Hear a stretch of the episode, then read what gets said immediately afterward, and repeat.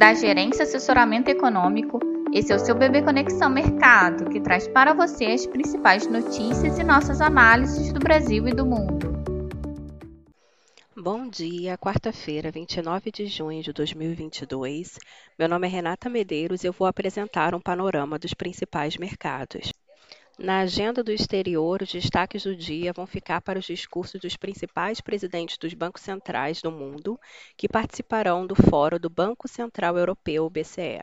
Nos Estados Unidos, a agenda conta com a última leitura do PIB do primeiro trimestre deste ano, que deve confirmar a queda de 1,5%.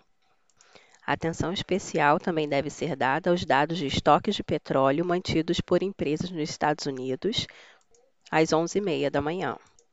Na zona do euro, o índice de sentimento econômico caiu de 105 em maio para 104 em junho, porém ficou acima do esperado, o valor de 103. A queda foi resultado do recuo da confiança do consumidor, apesar de ter ocorrido um avanço da indústria e dos serviços. As bolsas na Ásia fecharam no vermelho, acompanhando a derrocada das bolsas em Nova York na sessão anterior, graças aos receios com relação à inflação, juros e à recessão. Na noite desta quarta-feira, serão ainda divulgadas as leituras finais dos PMIs da indústria e dos serviços na China. As expectativas para o dia de hoje, os mercados abriram a quarta-feira em modo de cautela no exterior, com bolsas europeias e futuros americanos no negativo, enquanto a busca por segurança pressiona as taxas dos treasuries. Os investidores permanecem apreensivos de que os riscos do cenário inflacionário atual possam continuar dando sustentação ao aperto monetário pelos bancos centrais mundiais, o que poderia culminar em uma recessão no futuro próximo. Nesse sentido, o fórum promovido pelo BCE, que conta com os discursos dos presidentes dos principais bancos centrais do mundo, terá uma grande importância para o dia. Os dirigentes devem reforçar seu compromisso de conduzir a inflação para suas respectivas metas, o que deve continuar sustentando o tom cauteloso para a sessão de hoje. No Brasil, está prevista para hoje, às 9h30 da manhã, a apresentação do parecer do texto da PEC dos combustíveis, a PEC 16 de 2022, pelo relator da mesma, o senador Fernando Bezerra. Segundo o noticiário, integrantes da equipe econômica se reuniram com Bezerra na tentativa de conter o custo do pacote ao valor máximo de 54 bilhões de reais.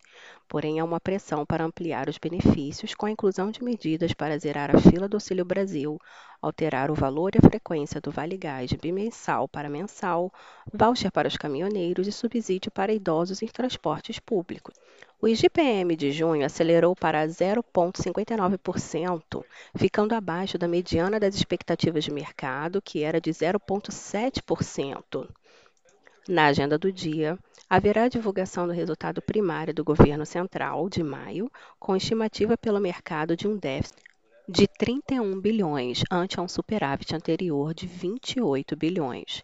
Na sequência, o secretário do Tesouro Nacional, Paulo Vale, participará de coletiva para comentar o resultado.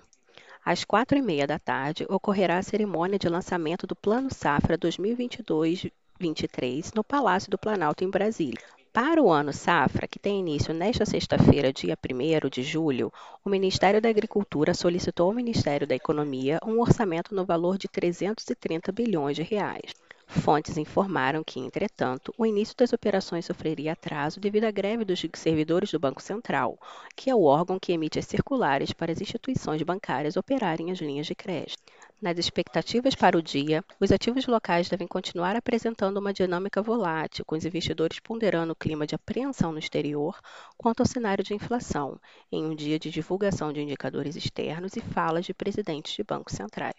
No fronte interno, os agentes de mercado seguem com foco no andamento da PEC dos combustíveis, com estimativas de inclusão de despesas fora das regras do teto de gastos.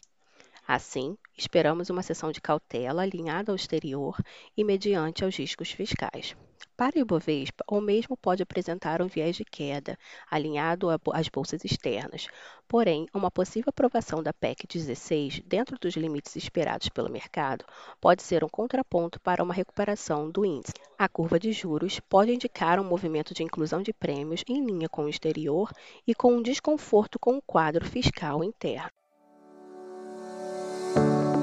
Por fim, lembramos que essas informações refletem somente expectativas e por isso a instituição não se responsabiliza por eventuais perdas financeiras.